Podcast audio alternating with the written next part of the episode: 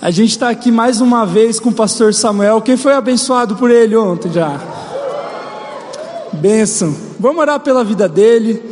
Ele é pastor da Metodista Wesleyana lá em São José dos Pinhais. Se você quiser dar um oi para ele um dia, vai lá assistir um culto lá na igreja dele. Amém, gente?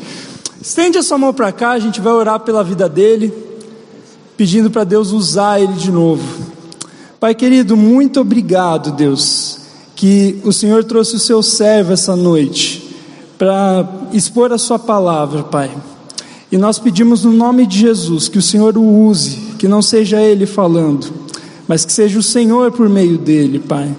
Pai, nós abrimos o nosso coração para receber aquilo que o Senhor tem preparado para nós. Repreendemos toda ação do maligno, tudo que não vem do Senhor, Pai, toda desatenção. Se há algo em nós que te desagrada, Pai, nós pedimos para o Senhor tirar. E Pai, nos dá um coração receptivo para a Sua palavra. É assim que nós oramos e pedimos a bênção do Senhor sobre esse pastor. No Teu nome que nós oramos, Pai. Amém, amém. Glória a Deus. Deus abençoe, irmão. Obrigado. Olá, galera. Boa noite. Que bom estar aqui com vocês. Hoje já terceira sessão e tem sido para mim um prazer enorme e como eu sempre começo agradecendo, hoje eu preciso agradecer os irmãos da igreja que eu sou pastor.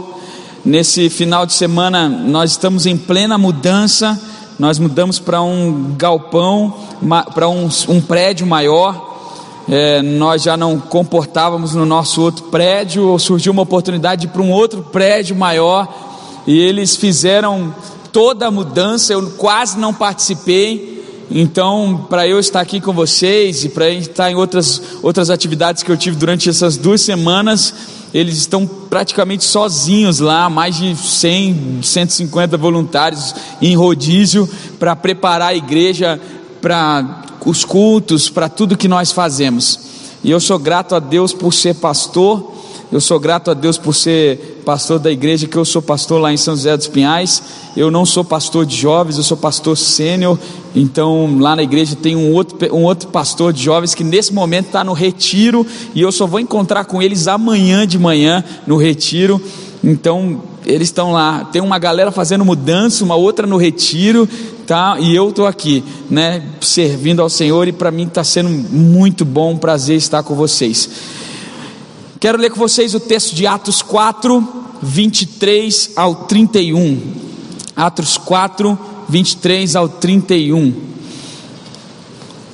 Esse é um dos textos que mais fala ao meu coração.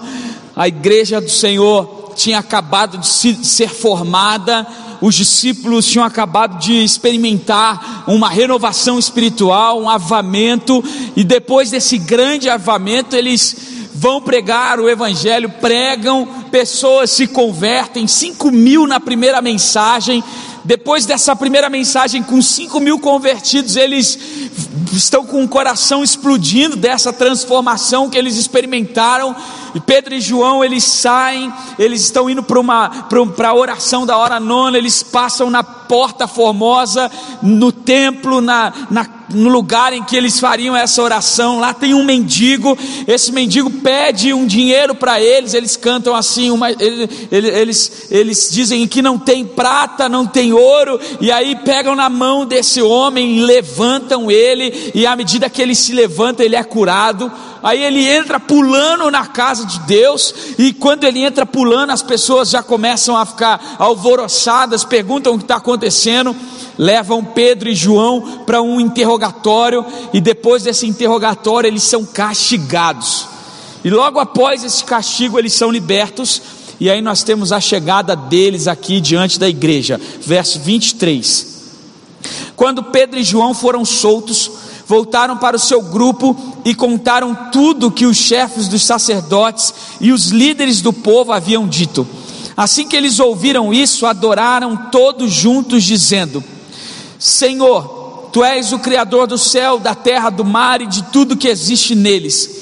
Tu falaste por meio do Espírito Santo e do nosso antepassado Davi, teu servo, quando ele disse: Por que as nações pagãs ficaram furiosas?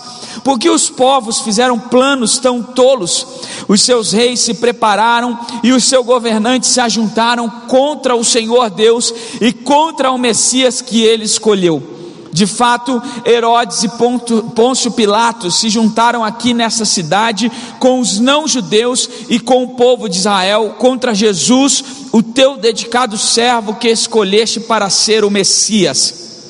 Eles se reuniram para fazer tudo o que, pelo teu poder e pela tua vontade, já havias resolvido que ia acontecer. Agora, Senhor, olha para a ameaça deles, dá aos teus servos confiança para anunciarem corajosamente a tua palavra, estende a mão para curar, a fim de que, por meio do poder do nome do teu dedicado servo Jesus, milagres e maravilhas sejam feitos. Quando terminaram de fazer essa oração, o lugar onde estavam reunidos tremeu. Então todos ficaram cheios do Espírito Santo e começaram a anunciar corajosamente a palavra de Deus. Até aqui. Vamos orar? Obrigado, Senhor, por essa noite. Obrigado, Senhor, por tudo que o Senhor tem feito ao longo dessa conferência. E agora, Senhor, mais uma vez nós clamamos ao Senhor para se fazer presente no meio de nós, para falar aos nossos corações. A tua palavra ela é vida, ela é alimento para as nossas vidas. Portanto, Senhor, fala conosco em nome de Jesus. Amém. Eu estava me lembrando que mais ou menos há oito anos atrás eu tinha, estava chegando na cidade de Curitiba. Eu vim por acaso para cá, mais ou menos por acaso, meu pai foi transferido para ser o superintendente da região de Paraná, Santa Catarina, Rio Grande do Sul. Eu era solteiro, então eu morava ainda na casa dos meus pais, mesmo que meu pai não morasse nessa casa, eu morava na casa dos meus pais. E aí eu vim com meu pai, mesmo já sendo um pastor, eu escolhi acompanhá-lo e vim ser pastor numa igreja bem próxima daqui, na, no Capão raso, e eu passava muito na Visconde Guarapuava, vinha no sentido da rápida para o Pinheirinho, passei muitas vezes para pegar ônibus lá na rodoviária, para fazer as viagens, e eu passava aqui, olhava a igreja e via, uau, que coisa extraordinária, e ficava pensando, talvez um dia, quem sabe eu vou pregar nessa igreja. E esse esse sonho ele se realizou nesse final de semana. Não por acaso, lá na igreja nós no final do ano entendemos uma palavra do Senhor para nós, e esse é o ano da concretização dos sonhos. E eu brinquei, esse ano da concretização dos sonhos começou com tudo, porque nós estamos em fevereiro, eu já preguei em algumas igrejas que eu sonhava pregar, e Deus já nos levou a um lugar muito maior, um prédio com três andares, com garagem no subsolo, é um espaço de templo espetacular, salas e mais salas, escritórios, uma coisa que a gente não imaginava que aconteceria agora, né? E agora eu estou aqui com vocês. Isso é uma realização de um sonho. Mas o meu maior sonho, maior sonho que eu tenho desde que eu me conheço por gente, era de experimentar um grande avamento. Essa tem sido a minha oração e eu já compartilhei com você durante esses três dias isso, há mais de 18 anos. Eu tenho orado isso, buscado isso, clamado isso, eu tenho falado, Senhor, faz de novo, faz de novo, faz nesse tempo, faz na nossa geração, não deixa passar da minha geração. Por muitas vezes eu, em eventos como esse da minha denominação, eu falava, Senhor, realiza algo na nossa geração. Nós estamos vivendo um tempo muito estranho, um tempo muito difícil de ser vivido, em que homem não é homem, mulher não é mulher, em que ser direito não é certo e ser errado às vezes é o que é mais certo. A gente vive uma geração em que as coisas estão totalmente invertidas, em que tudo está de pernas para o ar. E a minha intenção e a minha pergunta é: o que nós, como igreja, vamos fazer nesse tempo? O que nós, como juventude, vamos fazer nesse tempo? E ao mesmo tempo em que essa geração está de pernas para o ar, nós estamos cada vez mais sendo perseguidos, sendo humilhados, sendo castigados, ainda não fisicamente, mas eu temo que em breve fisicamente. As pessoas elas já não têm noção do certo e errado. Começa pelo fato de ter gente que ainda acredita no Lula, no PT e nessas coisas. Não sei se pode falar, isso ao vivo na TV, mas já foi, né? Não sei como pode ter gente que acredita nisso. Não, tem, não sei como pode ter gente que, que olha o que está acontecendo na nossa nação nesse momento, em que os, os valores estão totalmente corrompidos. A maior pontuadora da Superliga Feminina de Vôlei é um homem. Você pode entender isso? É a Superliga Feminina de Vôlei. E a maior pontuadora ou maior pontuador é um homem, que é transexual. Tá tudo louco, tá tudo de pernas pro ar. E quando as coisas estão de pernas pro ar, não há o que ser feito senão um grande abalo sísmico para que essas coisas entrem no eixo. Porque se elas estão de perna pro ar por causa da mão humana, é preciso então um terremoto para que destrua tudo e algo aconteça. E Deus fez isso na história algumas vezes. Fez isso na Torre de Babel, fez isso em Sodoma e Gomorra, fez isso com Elias e aqueles profetas de Baal fez isso quando da oração de Isaías para que o céu se fendesse e para que o céu se fendesse e o espírito dele descesse e ele viesse como fogo. Fez isso no avamento da igreja, naquele primeiro avamento, fez isso ao longo da história em vários avamentos. E mais do que nunca, esse é o tempo de que o Senhor cause um grande terremoto na nossa geração. E eu, meu amigo, meu irmão, eu quero ser parte, eu quero fazer algo que para que mude o nosso tempo, para que as coisas se voltem para Deus. Ou se eu não conseguir mudar o mundo, eu quero fazer algo para que o Senhor volte logo, para que Ele resgate a sua igreja, para que vidas sejam salvas, para que haja o maior número de transformações possíveis. E só há um meio, só há um meio de que o céu desça em, nosso, em nossas igrejas, em nossas, em nossas reuniões, em, em nossas comunidades. Só há uma forma, só há uma forma que Deus fez para que isso acontecesse, e essa é a oração. Há um poder extraordinário quando nós oramos, há um poder extraordinário quando a igreja do Senhor se reúne em oração. Deus escolheu a oração para a comunicação entre nós e Ele. Deus escolheu a oração para a nossa própria comunicação como igreja com Ele. E não tem como entender, não dá para entender. Existem coisas que não são entendíveis, não são explicadas, mas são experimentadas. E a oração eu não posso te explicar, eu posso experimentar. A oração não tem como dizer assim, é assim que funciona, mas eu quero que você experimente. E quando eu olho para esse texto e vejo esses homens que tinham acabado de, de serem castigados, e tinham acabado de serem maltratados, eu tinham acabado de serem é, chicoteados, e eles chegam da igreja, eles não chegam na igreja pagando de galã e falando, nós sofremos por causa de Cristo. Ou eles não chegam pagando de, de, de sofredor, ah, gente, a gente acabou de apanhar por Jesus, está tão difícil está tão difícil servir ao Senhor, acabamos de ser castigados. Não, eles chegam e eles levantam uma grande oração, eles levantam um grande clamor, e esse clamor resulta num abalo sísmico. Esse clamor resulta num grande terremoto que faz com que a casa em que eles estão reunidos ficasse cheia do Espírito Santo. Eu não sei se você está sentindo o mesmo que eu estou sentindo nesse lugar, nessa noite, mas o Espírito Santo de Deus está a ponto de causar um abalo sísmico em nossas vidas, e isso só é possível por meio da oração. Isso a gente entende, nós somos lá do norte, entendemos um pouquinho desse negócio. Deus quer fazer algo extraordinário, Deus quer fazer um abalo sísmico, Deus quer fazer um, quer causar um terremoto. Isso é possível por meio da nossa oração. Olha o que a oração desses homens contém. Olha o que a oração dessa igreja tem que causa esse terremoto. Leia comigo o verso 24. Diz assim, ó: Assim que eles ouviram isso, adoraram todos juntos a Deus, dizendo: Senhor, Tu és o Criador do céu, da terra e do mar, e de tudo que nele existe.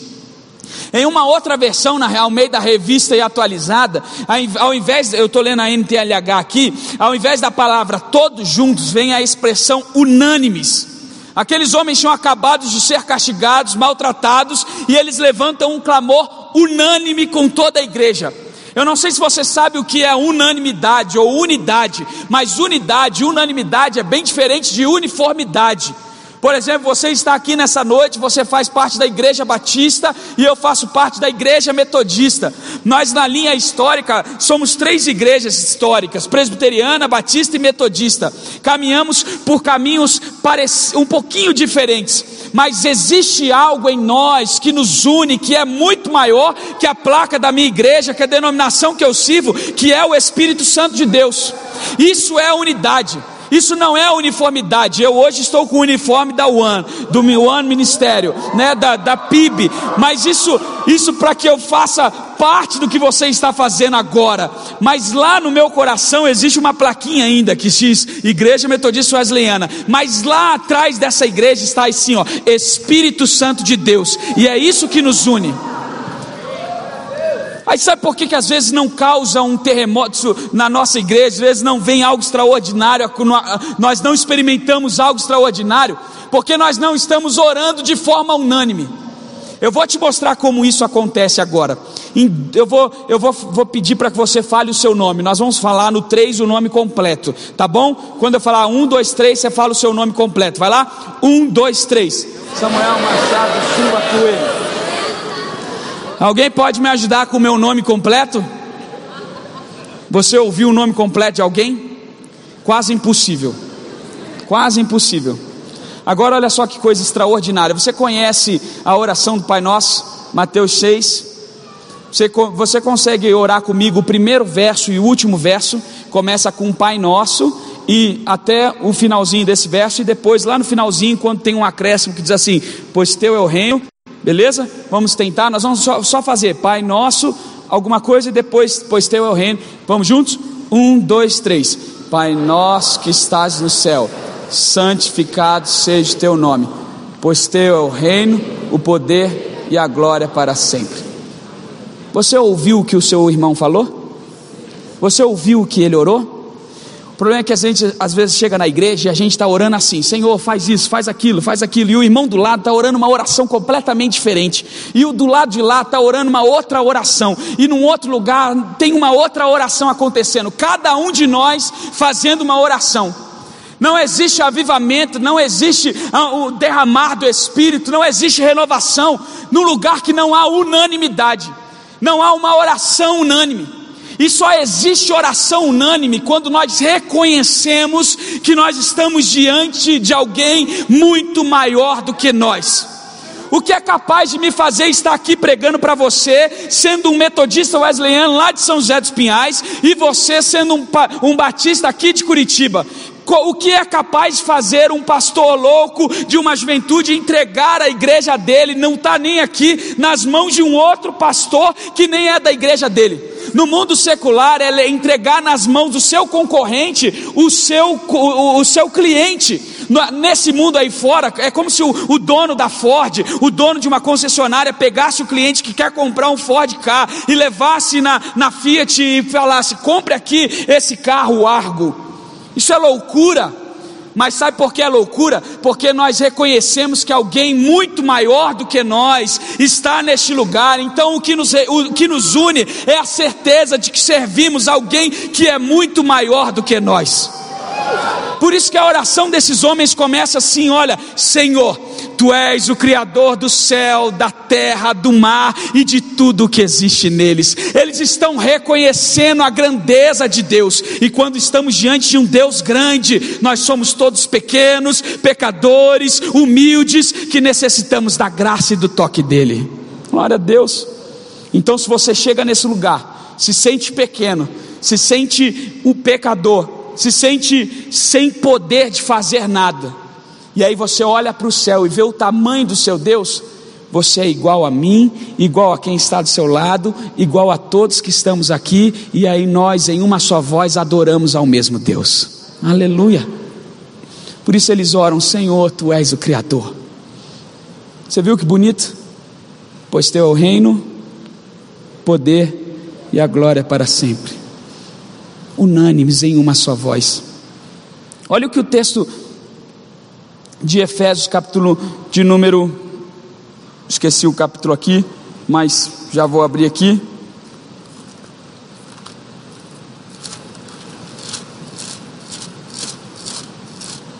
Por isso que ainda não apareceu ali.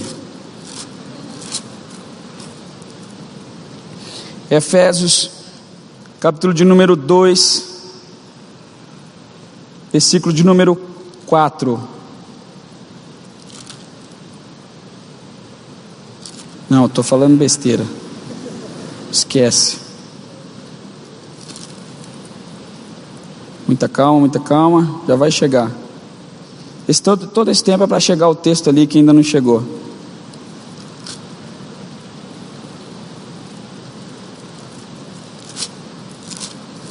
Nessa hora o pentecostal da minha igreja diria assim: o inimigo está furioso. Fez sumir o texto.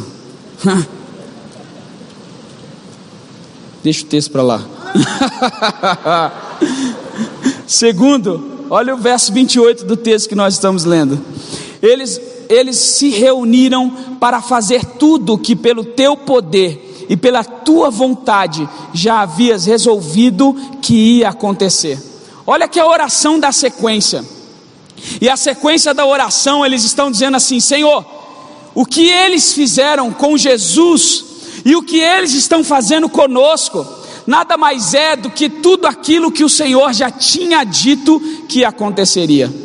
Eles sabem exatamente o que vai acontecer, eles têm noção das coisas, eles têm ciência do propósito divino.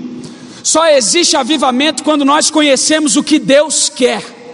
Só existe renovação quando nós entendemos qual é a vontade de Deus. Quando nós entendemos a vontade de Deus para as nossas vidas, nós não caminhamos em direções opostas, nós caminhamos na mesma direção.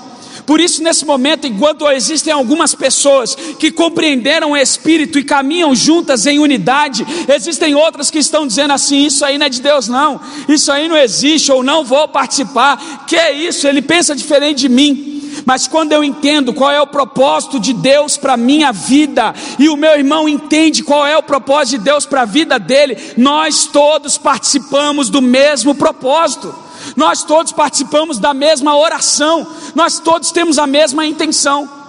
O que te faz ser juventude one não é o fato de você apenas vir na PIB, é porque Deus, em seu infinito propósito, te permitiu estar hoje participando da juventude one. E se você entender o que Deus tem para você neste lugar, Deus vai te levar a lugares muito mais altos e todos juntos vamos participar de algo muito maior de Deus. É o que às vezes acontece na história. Tem alguém que está vendo o que está acontecendo. Tem alguém que tem noção do vento soprando. E quando o vento está soprando, ele aumenta, ele abre as velas e o barco dele voa e o barco dele anda rápido, e tem aquele louco que está vendo o vento soprar, os barcos é, voando, os barcos andando rápido, e ele fala assim: Não, não, eu vou colocar o vento para cá, eu vou colocar, colocar as minhas velas para cá, e daqui a pouco estão todos os barcos lá na frente e o barquinho dele parado. Deus está soprando um vento sobre este lugar.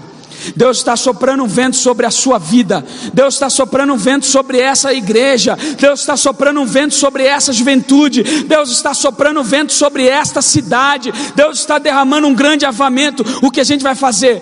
Olhar o que Deus está fazendo, entender que isso é a vontade de Deus, aumentar, erguer as nossas velas, ou nós vamos colocar uma âncora. Deus está te dando a oportunidade hoje de içar as suas velas e voar nas, no vento do Espírito. Glória a Deus. Você precisa entender qual é o propósito divino.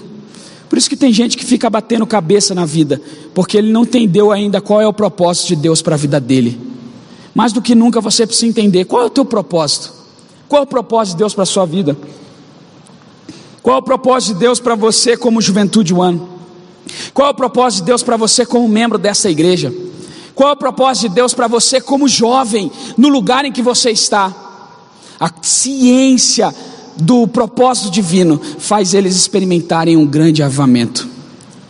Em Romanos 12, 2, eu já falei isso hoje pela, pela tarde. O texto diz assim: olha, não se conforme, não se conformem com e não vos conformeis com este século, mas transformai-vos pela renovação da vossa mente, para que vocês possam experimentar qual é a boa, perfeita e agradável vontade de Deus. Aquela transformação que você desejou nessa tarde, ela vai transformar a sua mente. E à medida que ela transforma a sua mente, você começa a perceber qual é a vontade de Deus para a sua vida. E percebendo qual é a vontade de Deus para a sua vida, a única coisa que lhe resta é experimentar o melhor de Deus. Aleluia. Terceiro, olha o verso 29. Hum. Agora, Senhor, olha para a ameaça deles, dá aos teus servos confiança para anunciarem corajosamente a tua palavra. Estende a mão para curar, a fim de que, por meio do poder do nome do teu dedicado servo Jesus, milagres e maravilhas sejam feitos. Eles oram reconhecendo a grandeza de Deus, eles oram reconhecendo o propósito divino e eles oram reconhecendo o poder sobrenatural de Deus. Reconhecer o poder é o combustível para que esse poder se manifeste em nossas vidas. É como se na hora que nós falamos assim, Senhor, o Senhor tem poder, o Senhor é poderoso, o Senhor é, faz milagres, o Senhor tem tudo em Suas mãos. É, que, é como se ativasse uma chavinha no céu e todo esse poder emanasse pelas nossas vidas para a transformação do mundo que está à nossa volta é o reconhecimento de que esse poder vem do alto e é transmitido por nós, é o reconhecimento de que nós somos apenas canais para que isso venha pelas nossas vidas e chegue às vidas que estão ao nosso lado. Eles reconhecem isso e eles falam assim: Senhor, tu tens dado poder ao teu servo Jesus, e agora estende as mãos para que esse poder seja manifesto pelas nossas vidas, por meio das nossas vidas, para que o teu nome seja glorificado. Observe, ele vem do alto, ele passa por nós, ele chega ao próximo e ele sobe de volta para Deus. Não é algo que fica em nós, não é algo que, que, que permanece nas nossas vidas e ele não pode permanecer. Ele vem sobre nós e ele, através de nós, alcança quem está ao nosso lado. E à medida que essas pessoas são curadas, são salvas, são transformadas, recebem um milagres, elas dão glória a Deus e ela volta para Deus. Deus, e é um ciclo vi, é virtuoso de Deus para nós, para o próximo para Deus, de Deus para nós, do próximo para Deus, de Deus para nós, para o próximo para Deus de volta. Glória a Deus, porque aí a glória não é nossa, o poder não é nosso, o poder é de Deus, e ele volta para Deus por meio de milagres, de prodígios, de salvação e de glorificação ao nome dEle. Aleluia. Quando todos eles juntos compreenderam isso, quando toda uma igreja compreende que aquilo que está nas suas mãos, que o poder que está nas suas mãos é de Deus, eles entendem que nada mais é do que uma grande bomba ou um grande quebra-cabeças, em que cada parte é importante para que esse quebra-cabeça seja montado. É mais ou menos assim. Cadê as meninas que vão me ajudar? Meninas, elas estão ali, ó. É hora da cadeira. Eu preciso de quatro homens voluntários. Quem me ajuda aqui? Quatro homens, quatro homens.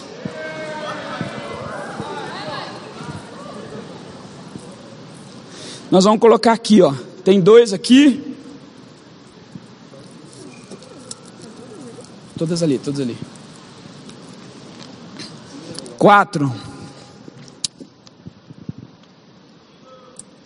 Senta aqui. Pode se dar, pode se dar. Com a perna para lá, tá bom? Com a perna para cá. Isso, pra, isso. Senta assim. Isso.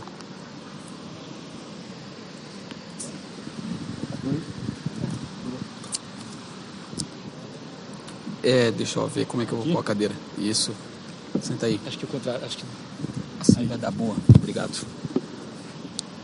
Vem cá, vem cá. Senta aqui. Você vai sentar com a sua perna, sua perna para cá, ó. Peraí, peraí. É... Aqui, aqui, ó, vem cá, ó. Senta aqui, ó. Aí. Assim. Aqui, ó, aqui, ó. Calma aí que é um grande quebra-cabeça. E você Senta aqui. Isso eu, né? Isso. Você vai sentar aqui, ó. Com a perna pra Isso, com a perna pra lá. Tá lá no telão já? Maravilha. Selfie, selfie. Selfie da dinâmica.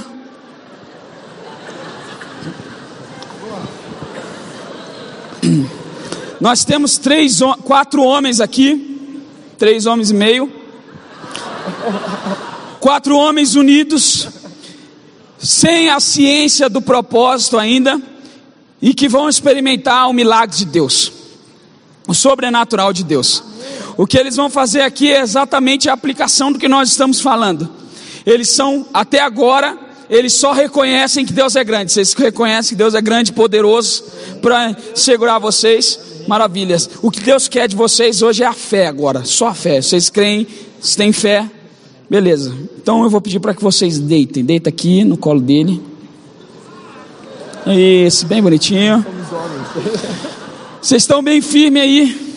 Existe um poder extraordinário na unidade. Existe um poder extraordinário quando a igreja do Senhor se une em oração, em fé, conhecendo aquilo que Deus quer fazer. Você crê nisso? Amém? Não imagine que eles estão deitados nas cadeiras, eles estão unidos em um mesmo propósito, na mesma oração, crendo que Deus vai abalar as estruturas dessa cidade por meio da oração deles. Vocês creem nisso? Amém. Amém. Então creiam no que Deus pode fazer. E Deus vai segurar vocês, Ele vai manter vocês de pé. Fiquem firmes, fiquem firmes em oração. Se um, se, se um abandonar, todos caem. Se um abandonar, todos caem. Se um abandonar, todos caem. Segura, pai. Não desista, fica na casa de oração. São duas horas orando. Vocês conseguem.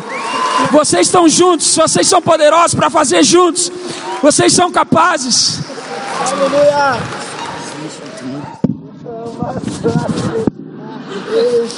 Vai, vai, segura, segura, senão vai embora a minha pregação.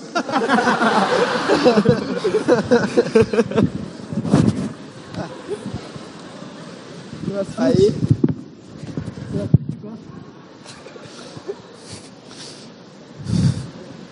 Pode levantar. Pode aplaudir eles.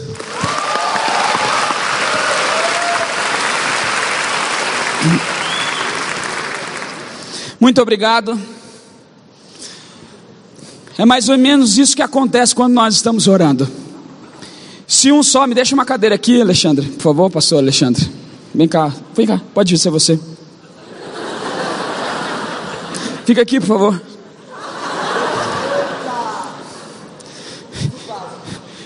Não vou fazer com você, tá bom? Imagine só, aqui só tem uma cadeira.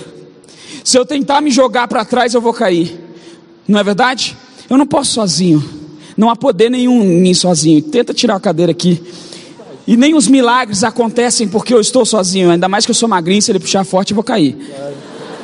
Mas sozinho não há esse poder. Agora, quando. Muito obrigado. Como é que é o seu nome? Ian. Está solteiro? Deus te abençoe. Obrigado.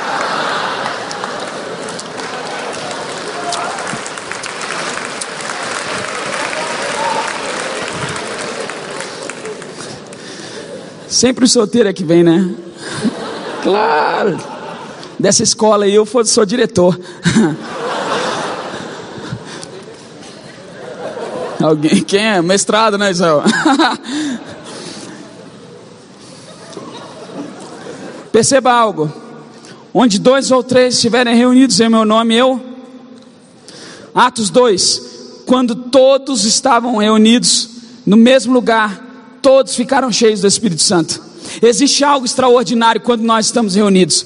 Algo acontece quando nós ou falamos a mesma língua, e algo maior acontece quando nós nos dedicamos a que esse sobrenatural vi- se- seja visto através de nós.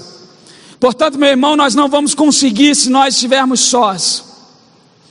Portanto, meu amigo, nós não vamos conseguir se nós não entendermos o que Deus está fazendo. E nós não vamos conseguir se nós não nos abrirmos para que esse sobrenatural aconteça. Você não está aqui nessa conferência por acaso. Você não está aqui nesses dias por acaso. E esse nome One não é por acaso. Não é apenas porque alguém e um pastor deu uma profecia vindo de Deus dizendo que é o ano, mas Deus, no propósito dele, reuniu pessoas de diversas localidades, trouxe pessoas de diversos lugares para que, com o mesmo pensamento, com a mesma oração, com a mesma ciência do que Deus quer fazer, estivessem nesse lugar para que o extraordinário de Deus começasse. E o extraordinário de Deus que está começando não é apenas um estádio cheio. O extraordinário, o extraordinário de Deus que Ele vai fazer não é apenas aquele estádio cheio, mas é o que vai acontecer nas ruas, é o que vai acontecer nas praças, é o que vai acontecer nas faculdades, é o que vai acontecer nas escolas, é o que vai acontecer nos bairros. Essa oração que agora é feita aqui na Juventude One, lá na Juiz de São José, na outra juventude de uma outra igreja, com o mesmo espírito, com o mesmo, com o mesmo protocolo, com os mesmos princípios, vai abalar as estruturas dessa cidade. Quando esses homens terminam de orar, olha o que o texto diz, verso 31. Quando terminaram de fazer essa oração, o lugar onde estavam reunidos tremeu, e todos, olha a palavra que está ali, todos têm isso na sua Bíblia, todos, todos foram, ficaram cheios do Espírito Santo e começaram a anunciar corajosamente a palavra de Deus. Não é apenas para mim, não é apenas para você, não é apenas para um grupo, é para todos. Todos nós estamos em uma grande cadeira, como naquela dinâmica. Todos estamos sentados e somos várias peças. Eu estou aqui encostado nas, no, no Alexandre, o Alexandre no Plínio, o Plínio no Lucas, o Lucas no Flávio, o Flávio no Fala, e assim vamos montando um grande quebra-cabeça. E está chegando a hora da gente deitar uns sobre os outros, confiarmos naquilo que Deus vai fazer. E nós estamos deitando, e quando todos estivermos deitados uns sobre os outros, crendo no poder extraordinário de Deus, Deus vai tirar a cadeira. E na hora, meu irmão, que Deus tirar a cadeira, não existe cidade nessa nação que não vai ser impactada pelo poder extraordinário de Deus. Não existe uma esquina, não existe uma rua, não existe uma praça que não vai receber o nome de Jesus, que não vai glorificar o nome de Jesus, porque Ele vai fazer, e essa é uma promessa para os nossos dias. E Ele quer começar a fazer algo hoje. Por isso eu quero te convidar a ficar de pé.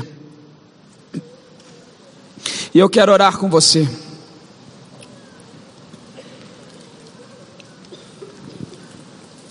Se você precisa hoje falar algo para Deus e participar desse grande terremoto que Deus está fazendo, desse grande abalo sísmico que Deus vai fazer. Se você quer experimentar desse abalo sísmico, existe um lugar para você aqui comigo na frente existe um lugar para nós. E eu vou te convidar a sair do seu lugar e vir aqui à frente. Nós vamos orar juntos, nós vamos clamar juntos, nós vamos buscar juntos. Mas hoje, além disso, eu quero fazer um outro apelo. Eu quero orar por você que é, está enfermo hoje, que está doente hoje. Se você estiver doente hoje, eu queria que te pedir que viesse um pouquinho aqui mais para frente, porque eu queria orar por você qualquer doença, qualquer doença. Eu quero abençoar a sua vida hoje, enquanto Israel vai ministrar. Nós, os pastores, os coordenadores, vamos aí impor as mãos sobre você. Se você estiver enfermo, você vai falar assim para nós quando chegarmos aí: olha, eu estou enfermo, a minha doença é essa.